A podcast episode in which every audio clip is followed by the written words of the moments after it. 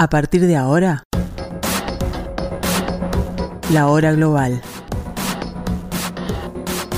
Desde el paralelo 35, en Montevideo, la realidad internacional por detrás de los titulares. Conducción de Gustavo Calvo. Participan Leo Arari y Susana Mangana. La hora global. Una mirada al nuevo desorden mundial.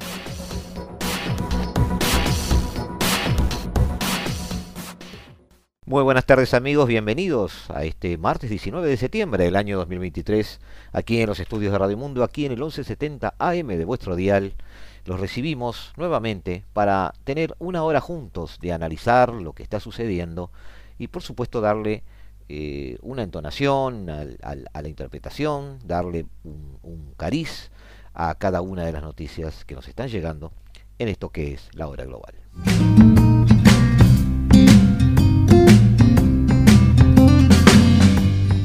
Primero, más rápido que de costumbre, un repaso muy rápido de las cosas que están sucediendo en el planeta para volver a encontrarnos y empezar a, trabajar sobre algunos aspectos de la realidad que nos parecen relevantes para que ustedes puedan entender el mundo, o por lo menos este nuevo desorden mundial. improvisados a orillas del Río Grande en la frontera entre México y Estados Unidos. Sábanas y cartones fungen como albergues frente al muro de alambre de púas construido por la Guardia Nacional de Texas para impedir el ingreso de migrantes. Estamos esperando que nos den la oportunidad porque es que el gobierno de Estados Unidos, los marinos y eso no nos dejan pasar, ya hemos pasado y nos devuelven. Ya tenemos hambre, angustia, varios días aquí desesperados con los niños. Los niños se están desmayando hasta del hambre, amiga. Migrantes, la mayoría venezolanos, siguen intentando abrirse camino desde México a Estados Unidos.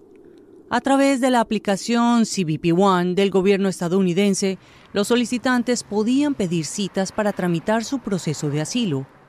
Pero ante la falta de citas han recurrido a acampar o esperar junto a la frontera con la esperanza de que la patrulla fronteriza de Estados Unidos los capture y los procese en ese país donde bajo libertad condicional humanitaria pueden pedir asilo. Militares se reunieron en la capital de Malí para firmar un acuerdo que podría complicar los esfuerzos por restaurar la democracia en el Sahel. Claras palabras del ministro de Exteriores de Malí. Cualquier ataque contra la soberanía y la integridad territorial de uno o más de los países firmantes será considerado una agresión y conllevará un compromiso de asistencia y socorro por parte de todos los firmantes. Desde 2020 se han producido golpes militares en las tres antiguas colonias francesas, el más reciente en Níger. En julio, militares nigerinos derrocaron al presidente electo y aunque muchos ciudadanos apoyan a los militares golpistas, la Junta ha sido condenada por la Comunidad Económica de Estados de África Occidental. La CDAO amenazó con intervenir por la fuerza para restablecer el gobierno civil, pero aún mantiene conversaciones con los golpistas. Según el nuevo pacto, cualquier ataque podría desencadenar un conflicto mayor en la región.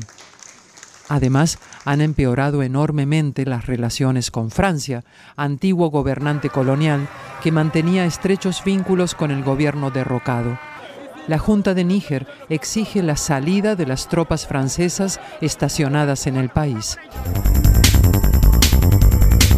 Concluye en Cuba la cumbre del Grupo de los 77 Machina. Una treintena de jefes de Estado y de Gobierno aprobaron por aclamación la reincorporación plena de México a este foro. El país abandonó el grupo en 1994 después de acceder a la Organización para la Cooperación y el Desarrollo Económico, que para el gobierno mexicano es fundamental para encontrar fuentes de desarrollo. El grupo culminó su encuentro de dos días llamando al multilateralismo y a reducir las brechas norte-sur. Y ponemos el foco ahora en el Mediterráneo, donde se recrudece la crisis migratoria mientras la Unión Europea prepara un nuevo plan de contingencia.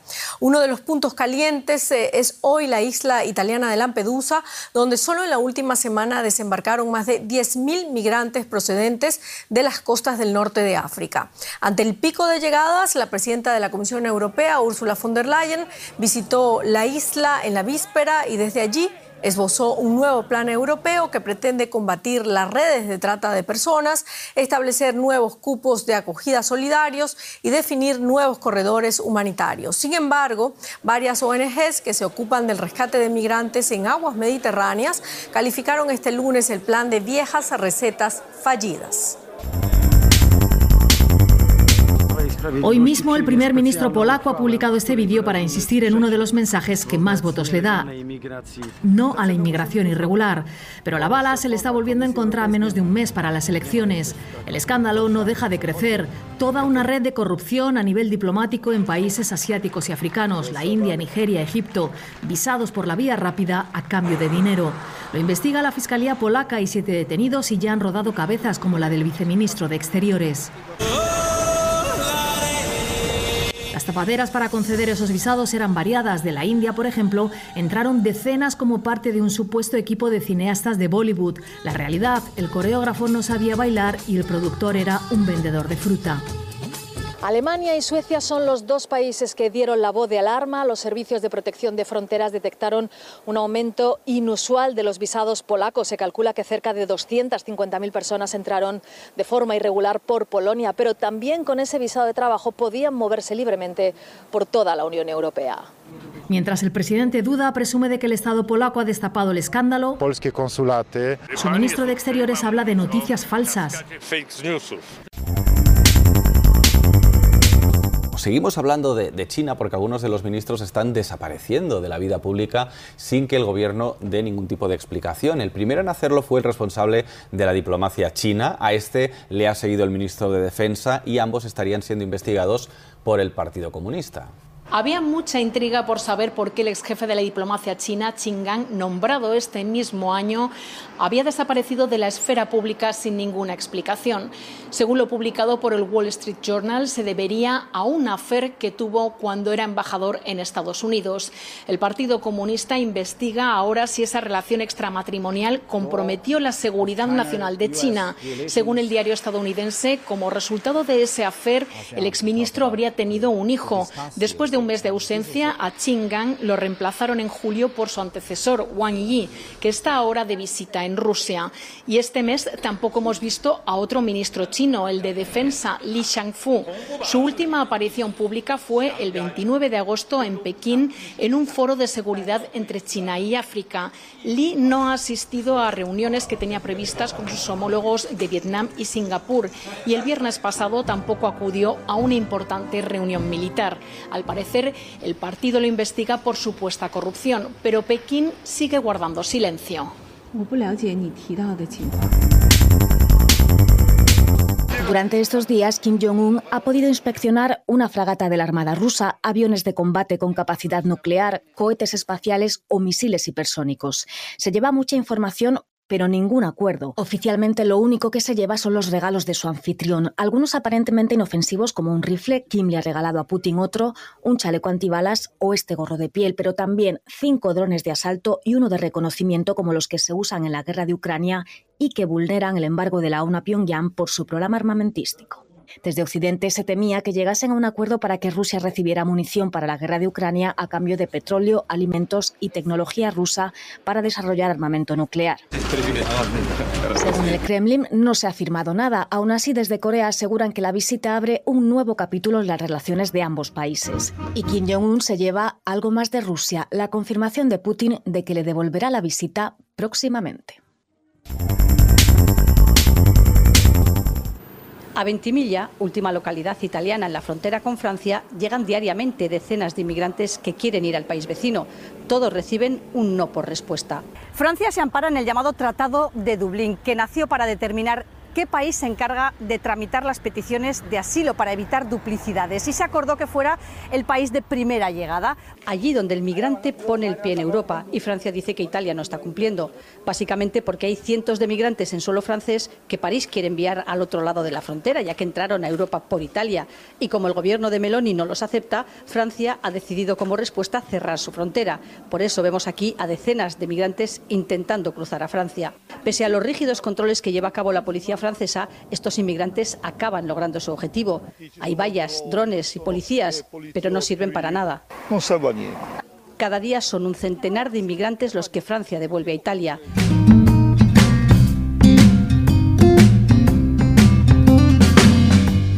Este último sábado, amigos, terminó en, la, Habana, en Cuba, el grupo, eh, la reunión del grupo de los 77 más China. Dentro de esa misma reunión, eh, particularmente el secretario general de Naciones Unidas, Antonio Guterres, fue una reunión de dos días y Guterres participó, hizo algunas declaraciones muy interesantes, eh, hizo un llamado a los países en desarrollo a alzar su voz para luchar por un mundo que funcione para todos, eh, explicando que el mundo le está fallando a los países en desarrollo. Este grupo fue establecido por 77 países en 1964 con el fin de promover los intereses económicos colectivos en su momento del llamado Sur Global. Hoy son 134 los miembros, incluyendo a China, aunque Pekín asegura que no es miembro pleno. Más allá de no mojarse en este tema, Pekín es básicamente, o va a ser básicamente, que mayor se, que mayor se beneficia de la existencia de este grupo en el futuro. Eh, sobre esto, amigos, vamos a tratar de, dar alguna visión un poco más complementaria, eh, perdón, más detallada. El próximo jueves vamos a hablar de esto específicamente y vamos a tener en cuenta también la, opinión de algunos expertos. Em, por ahora eh, nos quedamos con esto, con esta, esta reunión bastante relevante, de alguna forma, para algunos representativa del sur global, en realidad para nosotros representativa de, las, de los países pequeños que eh, quieren escapar del de, eh, círculo hegemónico occidental y que están encontrando en China un paraguas que pudiera ser beneficioso para ellos. Pero no mucho más allá de eso. Sin embargo, puede tener una repercusión geopolítica muy interesante en la conformación de, de los próximos bloques que se vayan armando en la nueva este, administración del poder global en el planeta. Por ahora amigos, los dejamos, en dos minutos estamos de vuelta con aquí, no se vayan, estamos en el 1170M de vuestro dial, estamos aquí en Radio Mundo, en la hora global. Una mirada al nuevo desorden mundial.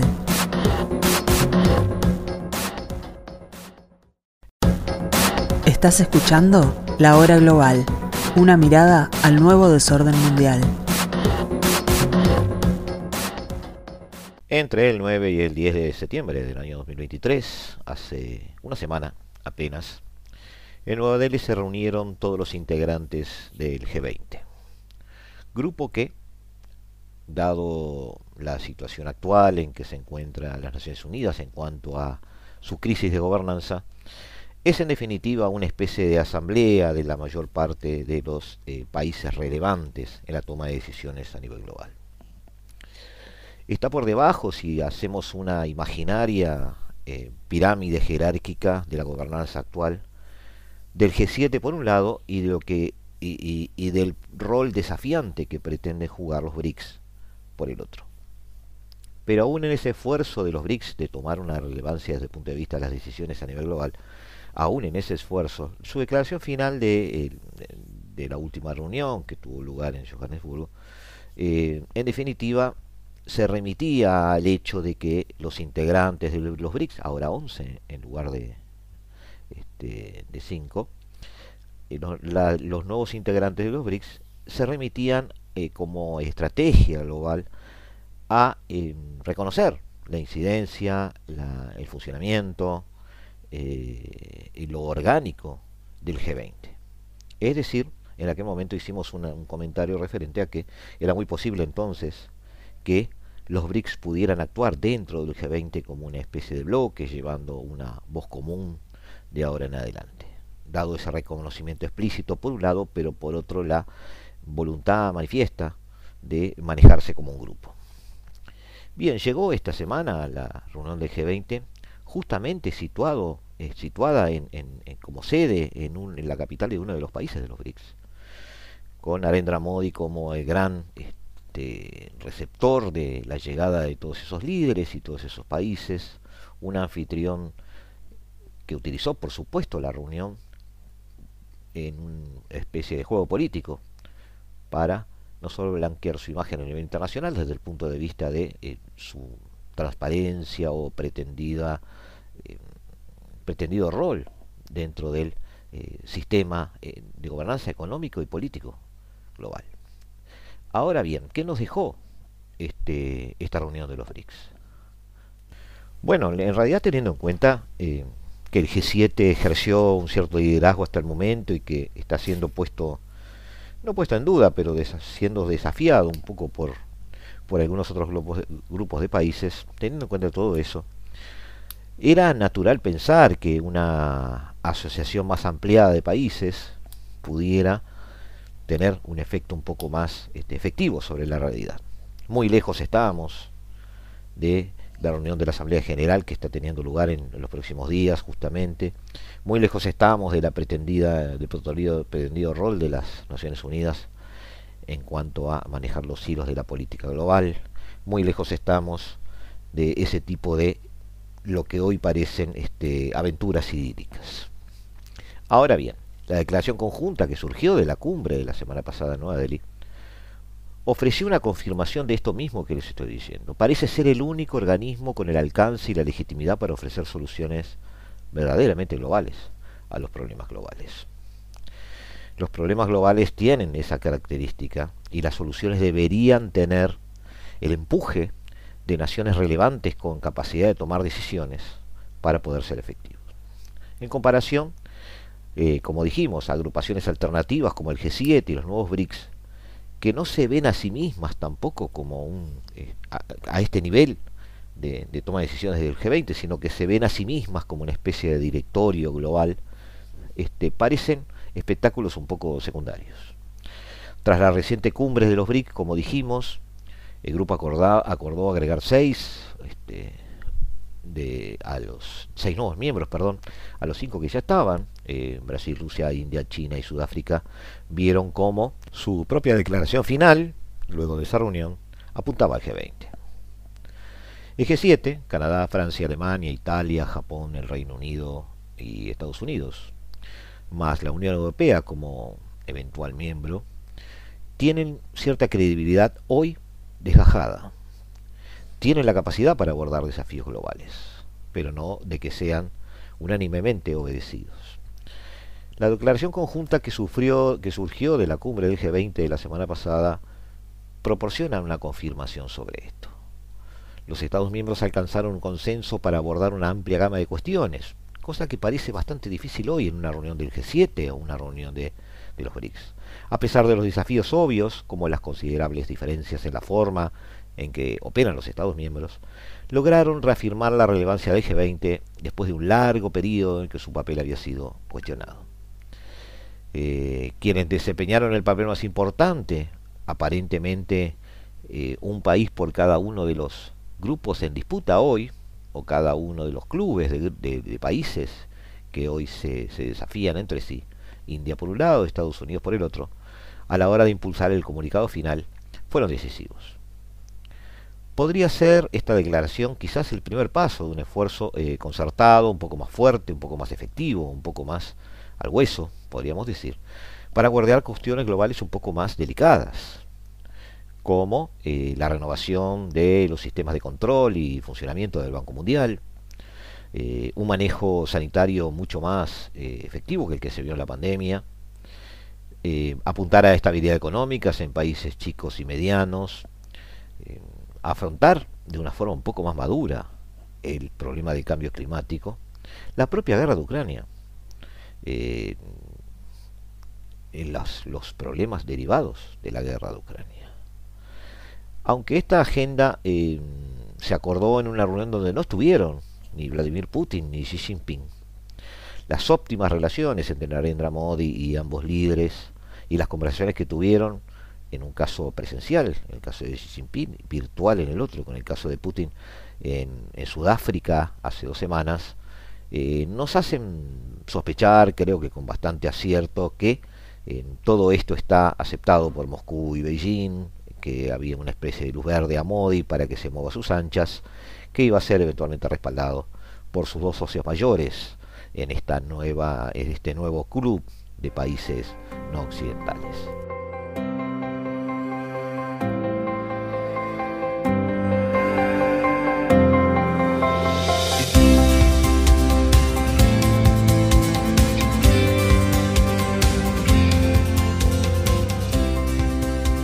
Desde el paralelo 35, la hora global.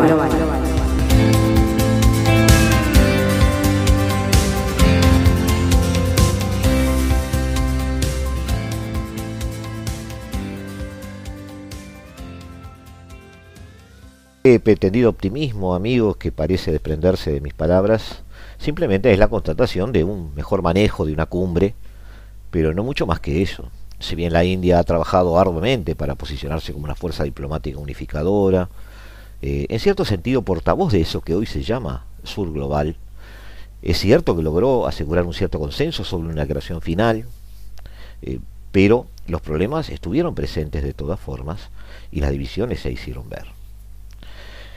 Los compromisos que esto exigió se reflejaron en la declaración final que incluyó un lenguaje mucho más suave sobre la guerra de Ucrania. Estados Unidos sigue sin lograr que se condene en la mayoría de los foros internacionales a los que concurre. En particular, eh, ningún párrafo, ninguna frase, ninguna indicación eh, explícita sobre la culpabilidad de Rusia en la misma. Eh, no se diferencia mucho de la declaración emitida en Bali en noviembre del año pasado esas perspectivas siguen siendo este, diferentes y siguen estando sobre la mesa. Pero sí es cierto que muchos de los aspectos de la declaración final sí logran acuerdos y puntos de vista eh, convergentes sobre la necesidad de encarar algunos eh, eh, problemas en particular, algunas de las crisis, algunos de los desafíos que hoy enfrenta el planeta. La constatación entonces de que el G20 funciona aunque reflejando divisiones, la constatación del que el G20 puede ser el mecanismo para que empiecen a dar juntos eh, las, las, potencias o los, o los grupos de países que hoy están desafiándose, pueden dar juntos los primeros pasos, por lo menos hacia crisis compartidas o crisis eh, de las cuales se tenga una visión compartida de cuál puede ser su solución.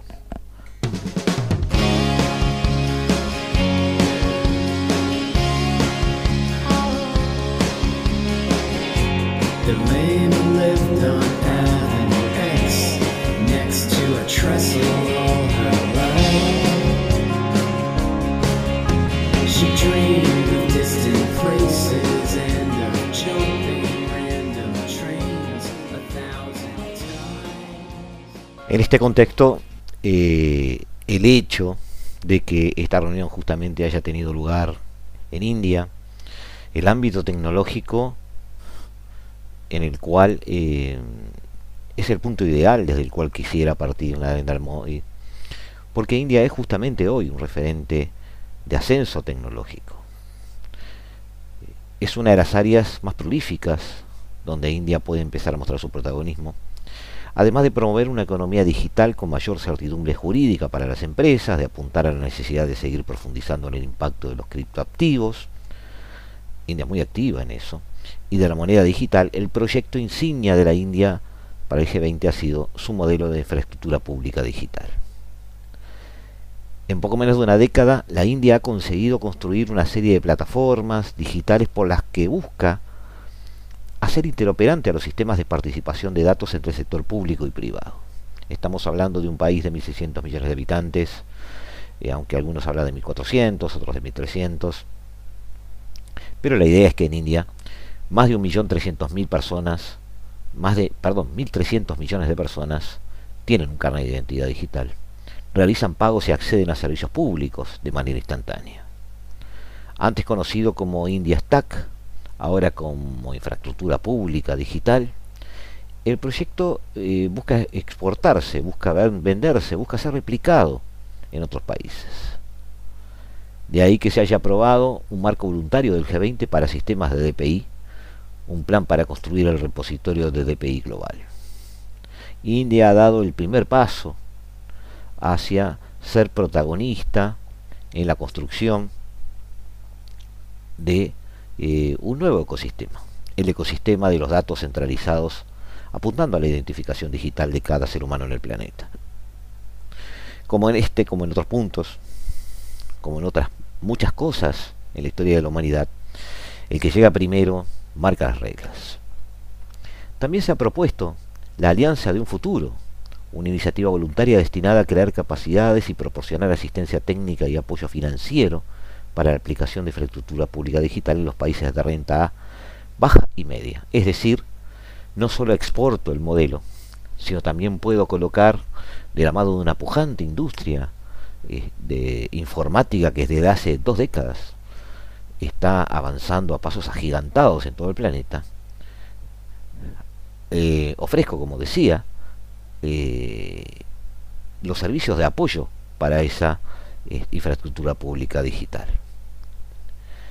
No es casualidad, la India lleva desde los años 60 realizando cursos de formación en ciencia y tecnología en sus embajadas este, en aquellos países que ellos consideran países en desarrollo. Los puentes están tendidos desde hace décadas. Ahora el país busca posicionarse como un nuevo líder tecnológico en la competición global, una rivalidad que viene eh, protagonizada por países en la vanguardia tecnológica como China y Estados Unidos. En el mismo mes en que China toca la luna. Una gran parte de las exportaciones de servicios corresponde a los servicios TIC y de externalización de los procesos empresariales. Es decir, India se, eh, se digitaliza, se tecnifica, pero después vende al mundo su solución. Estos procesos empresariales que, utiliza, que utiliza India eh, hacia adentro en su economía representan 157 mil millones de dólares en el periodo 2021-2022, o sea, un 60% del total de exportaciones de servicios. En el, ámbito internacional, la India preside este año la plataforma global de Partnership, eh, Global, perdón, global Partnership of Artificial Intelligence, inteligencia artificial, donde India ya también tiene desarrollos interesantes, ha iniciado su curva de aprendizaje hace tiempo y le ha dado una inclinación muy tentadora. Esta plataforma, eh, ubicada ya en la OCDE, busca liderar el diálogo internacional sobre tecnologías de inteligencia artificial, compone propósito eh, general para su uso responsable e inclusivo. Hay una serie de frases allí para apoyar un poco la, el hecho indisimulado de que India va por más en este terreno. También es el primer país en el mundo con mayor concentración de talento en inteligencia artificial y mayor penetración de habilidades de inteligencia artificial. Y esto implica bastante en, la, en, la, en el esfuerzo que ha hecho de compensar la pérdida de empleo en las fases de menor valor y añadido de las cadenas de manufactura tecnológica.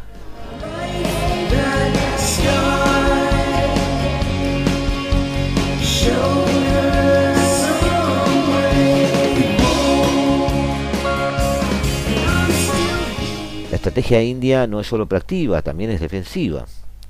Recordemos que eh, tenía una dependencia de China en sectores críticos.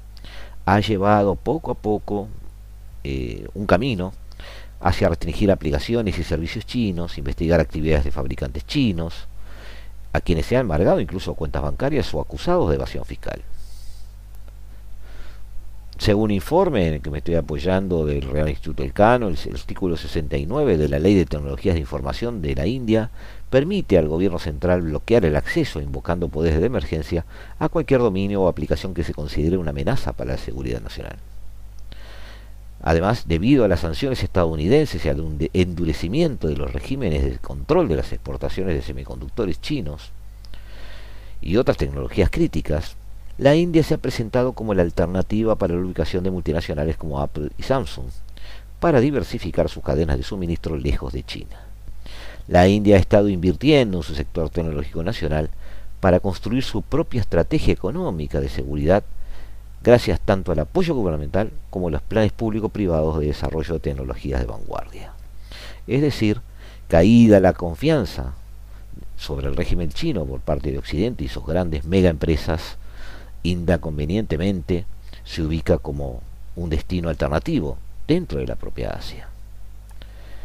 Siguiendo todo esto, la cumbre del G20 eh, también fue testigo de una rivalidad ideológica, perdón, tecnológica. Si en anteriores cumbres el pilar de transformación digital se veía como un ámbito de carismas técnico, lo cierto es que la tecnología se ha politizado más que nunca en esta ocasión se habla ya de políticas tecnológicas.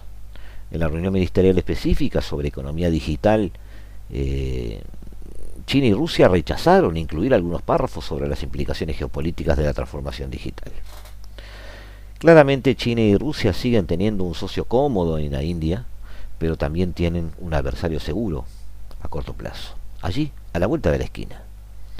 Esto no significa que la India se posicione contra China y Rusia en todos los ámbitos. Quiere seguir siendo ese socio cómodo del que hablamos. La India ha pasado de la política de no alineación a la de múltiples alineaciones. No es que sea neutral. La India es parte de cada uno de los grupos que están en, disputa. De la misma manera que limita la presencia de empresas tecnológicas chinas en su territorio, haciendo el juego a Occidente. La India sigue perteneciendo al grupo BRICS, donde comparte negociaciones con China, Rusia, Brasil y Sudáfrica, al que se incorporarán en el 2024, como dijimos, seis naciones más. Egipto, Irán, Argentina, Emiratos Árabes, eh, Arabia Saudita y Etiopía. La India a la vez eh, coopera con países que pertenecen a coaliciones y minilaterales de distinto calibre y tipo. Uno de los mayores hitos de esta cumbre ha sido el lanzamiento del IMEC, el Corredor Económico India Oriente, perdón, India, como era India, Medio Oriente, Europa, que conectará esas tres regiones con ferrocarriles, líneas, líneas marítimas, cables de datos de alta velocidad y conductores de energía. Es decir, un nuevo, eh, una nueva ruta de la seda, pero 500 kilómetros al sur. El corredor ferroviario y marítimo forma parte de la Asociación para Inversión de Infraestructuras Mundiales, una iniciativa de colaboración entre los países del G7. El PIB combinado de los estados participantes, la India, Arabia Saudita, Emiratos Árabes Unidos, el propio Estados Unidos, Francia, Italia, Alemania y la Unión Europea, suma 47 trillones de dólares, casi la mitad del PIB mundial. Una cifra enormemente importante. Uno empieza a sorprenderse cuando ve a la India siendo signatarios de muchos de estos acuerdos. Y uno empieza a preguntarse, no entiendo cómo puede estar en tantos lados a la misma vez. Forma parte del sistema y también del antisistema. El IMEC, junto al corredor transafricano, también anunciado durante la cumbre, se ha visto de dos maneras básicamente, o como un proyecto que representa un nuevo modelo de interconexión global, que no agrupa ni ideologías ni supone una alianza de seguridad, Quizás es la forma en que, los en, que lo, en que lo verían las naciones africanas, por ejemplo. Pero también como una contraofensiva a la iniciativa de la Franja de la Ruta de China, que creó el corredor China-Pakistán y que conectaba la ciudad china de Kashar con el puerto de Badar en Pakistán, a través de Cachemira, punto caliente en la tensión entre Pakistán y la India. Brasil, que presidirá el G20 eh, el año que viene, en 2024, quiere centrarse en la conectividad, inteligencia artificial, integridad de información y gobierno digital. El G20 no se ha eh, necesariamente revitalizado, eh, no, no se ha, ¿cómo podríamos decir?, visto preactivo en cuanto a la construcción de un nuevo multilateralismo multilateralismo, perdón, eh, es que el multilateralismo se encuentra en, en un momento de declive. Pero estos minilaterales, esta especie de mini acuerdos sobre pequeños grupos, una especie de fragmentación de los acuerdos, eh, la necesidad de tender muchos pequeños puentes en lugar de, de una gran estructura, pone sobre la mesa intereses de quienes tienen más poder para poder ejecutarlos. Las múltiples alineaciones perduran. La diferencia es que se han incorporado más países bajo el sombrero de la Unión Africana, por ejemplo. Claves para tomar decisiones en la agenda global por su relevancia y la suma de votos. Y se ha creado un megaproyecto de infraestructura global muy tentador que parece busca competir al mismo nivel con lo que hizo en su momento el modelo chino. La India ha ganado en vigor geopolítico, pero solo los resultados mostrarán eh, si tiene éxito. Nos volvemos a ver amigos en unos minutos aquí en el 1170M de vuestro dial, aquí en la tarde de Radio Mundo en la hora global.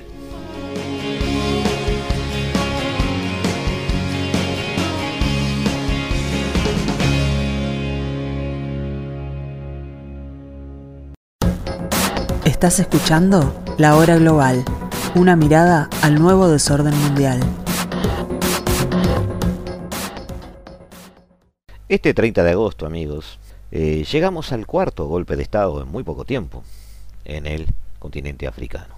El general Brice Nema, eh, líder de la Guardia Republicana de Gabón, explicaba que su, su primo y su antiguo jefe, Ali Bongo, depuesto ese 30 de agosto, está jubilado y disfruta de todos los derechos. Es que un alzamiento sorpresivo lo depuso como presidente. Gobernada desde hace unos 14 años. Eh, sí, 14 años. Y su padre lo había hecho desde 1967. Llegado ese momento, Bongo ya había vetado a la prensa, había cerrado algunos eh, periódicos eh, expulsado a observadores internacionales, impuesto un toque de queda, había cortado internet y manejaba ese toque queda incluso dentro de las propias elecciones presidenciales y los militares terminaron por arrestarlo tras su triunfo electoral. Se sumó así, como les dije, a una lista de golpes de estados que vive África, en particular desde hace dos años, y, en particular en la zona del Sahel, y en particular en países que habían sido colonias francesas el sentimiento antifrancés, las banderas rusas ondeando en la multitud, la retirada de esas tropas en el 2022 que combatían grupos rebeldes y yihadistas, ha convertido todo el ecosistema político de esa zona en una especie de olla a presión donde en cualquier momento empiezan a salir escapes que significan este, oleadas de militarización, de recurrir a la violencia, de manejar un acceso al poder abrupto. Tal fue el caso de Burkina Faso, Mali o la propia Níger de la cual hemos hablado. El golpe en Gabón, en cambio, fue el primero en África Central eh, más alejado del área de Sahel y derrocó una dictadura familiar, algo que no sucedía en los anteriores. Además, Gema parece querer seguir las relaciones con Francia en vez de virar hacia Rusia, pero bajo sus términos. Pero esto abre la puerta a nuevos casos en el continente africano.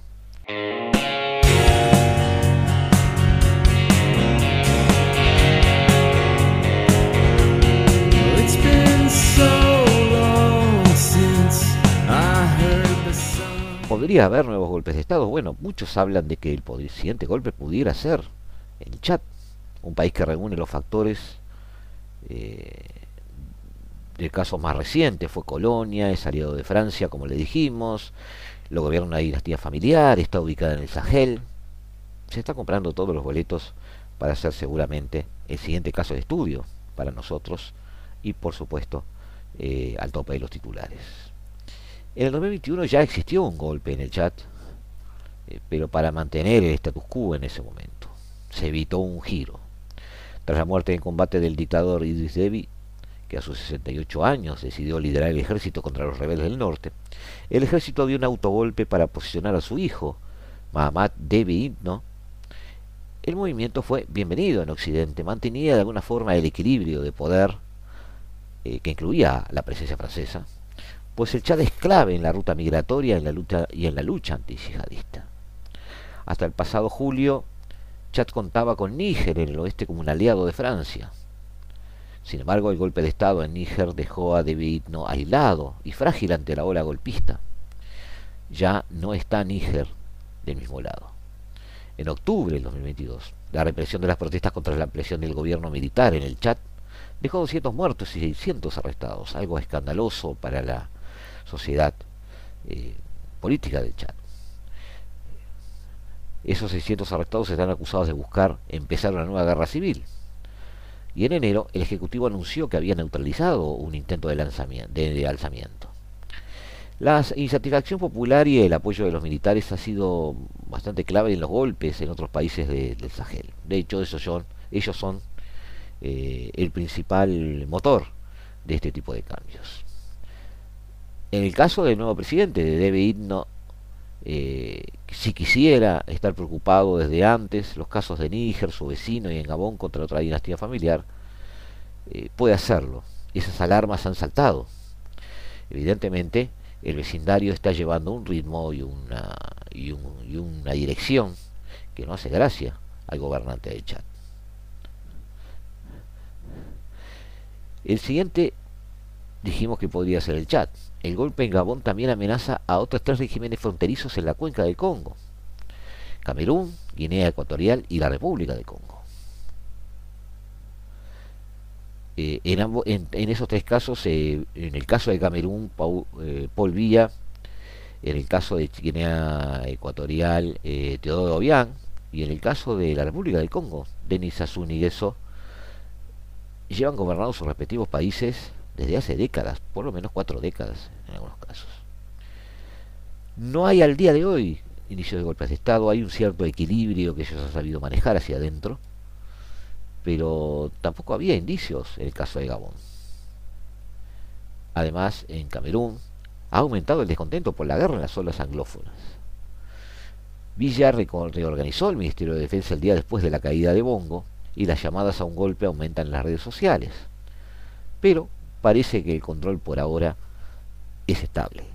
Hasta ahora la esperanza contra esos viejos dictadores era que murieran para avanzar hacia una transición de poder, pero la caída de Robert Mugabe en Zimbabue en 2017 mostró que podían ser derrocados y ahora el golpe en Gabón acabó con otro régimen eh, de varias décadas en el poder. El temor a los golpes de Estado también ha aumentado eh, en África Occidental y en el Golfo de Guinea. En Togo, por ejemplo, hay una dinastía familiar. Eh, Fauri eh, Nassimbe gobierna desde el 2005, después de que su padre lo hiciera desde, desde 1967. Togo entonces también puede ser un candidato para este tipo de cosas. Su caída es más complicada, eh, no hay indicios de inestabilidad, no tiene fronteras con otros países cuyas juntas militares podrían dar apoyo, pero tampoco puede descartarse. También hay las que llamamos democracias frágiles, donde aumenta el descontento y ya eso de por sí puede desestabilizar un régimen. En Gabón se aprovecharon unas elecciones fraudulentas y un momento de movilización ciudadana para derrocar a los bongos.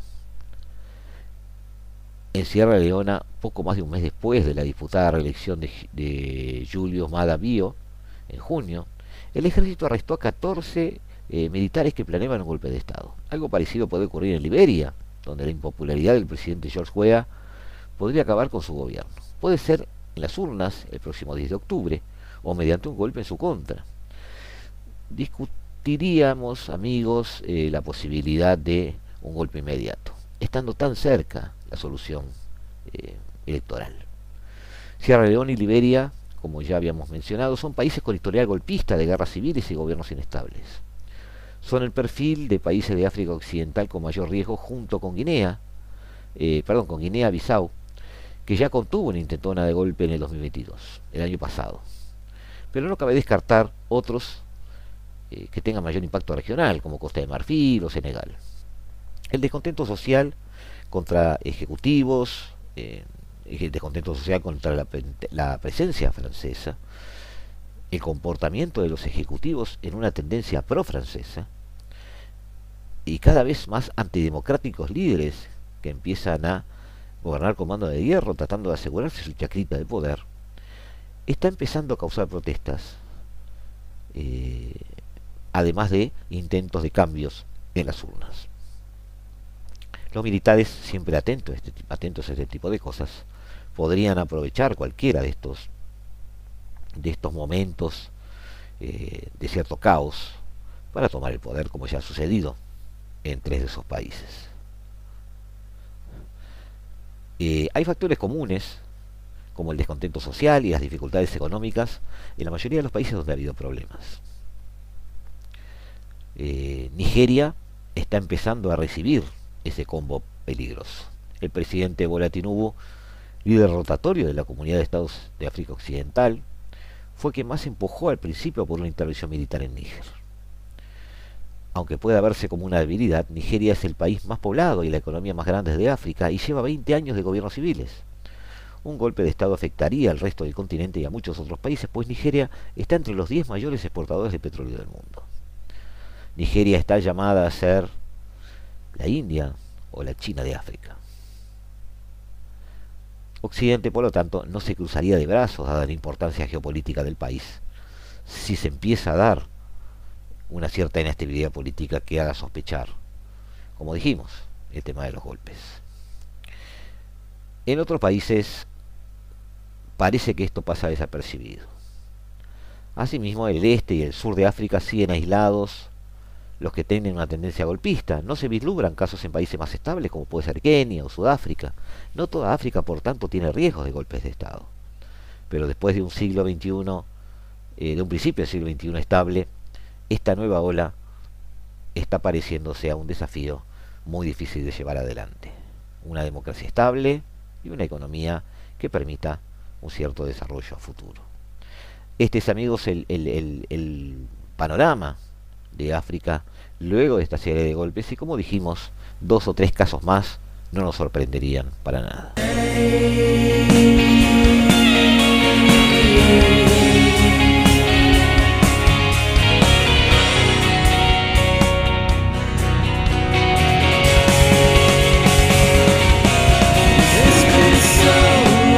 Eh, hay muchas, muchos elementos, muchos puntas de análisis en esta reconfiguración del orden mundial, amigos. Eh, que se están dando en, a, ritmo acelerado. Por ejemplo, hoy hablamos un poco de India y su eh, en, en el G20. Vimos cómo Narendra Modi de alguna forma intenta eh, legitimar su, su, su, opción por el liderazgo en el sudeste asiático. Eh, pero también eso tiene muchas puntas de análisis, muchas otras cosas hay formas distintas de verlas. En el caso indio, por ejemplo, sería muy interesante un análisis que tuviera que ver con el poder de su diáspora, que ha sido eh, fundamental en estos últimos 10 o 15 años para encumbrar a India en, un competidor válido en muchos aspectos de la tecnología, no solo la tecnología digital, sino la tecnología con mayúscula, podríamos decir. Hoy ya Estados Unidos, si hace un censo en sus universidades, tiene como primer eh, elemento de, su población estudiantil eh, a los indios que están estudiando en las universidades americanas.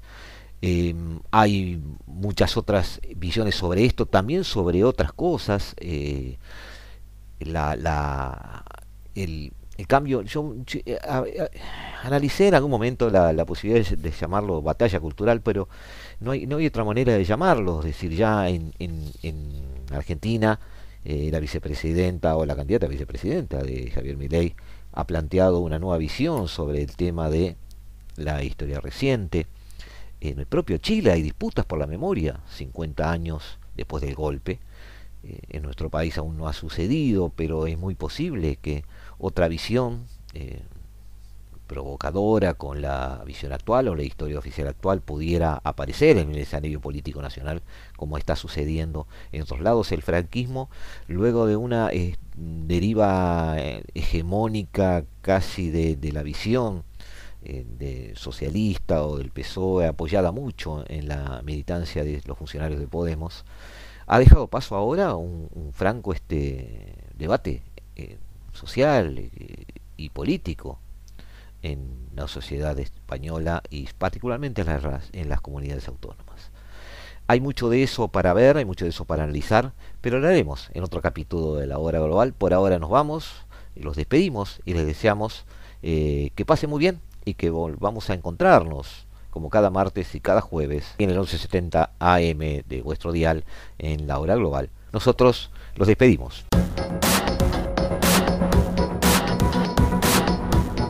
La hora global, martes y jueves a las 15 horas. Repite a las 21 horas.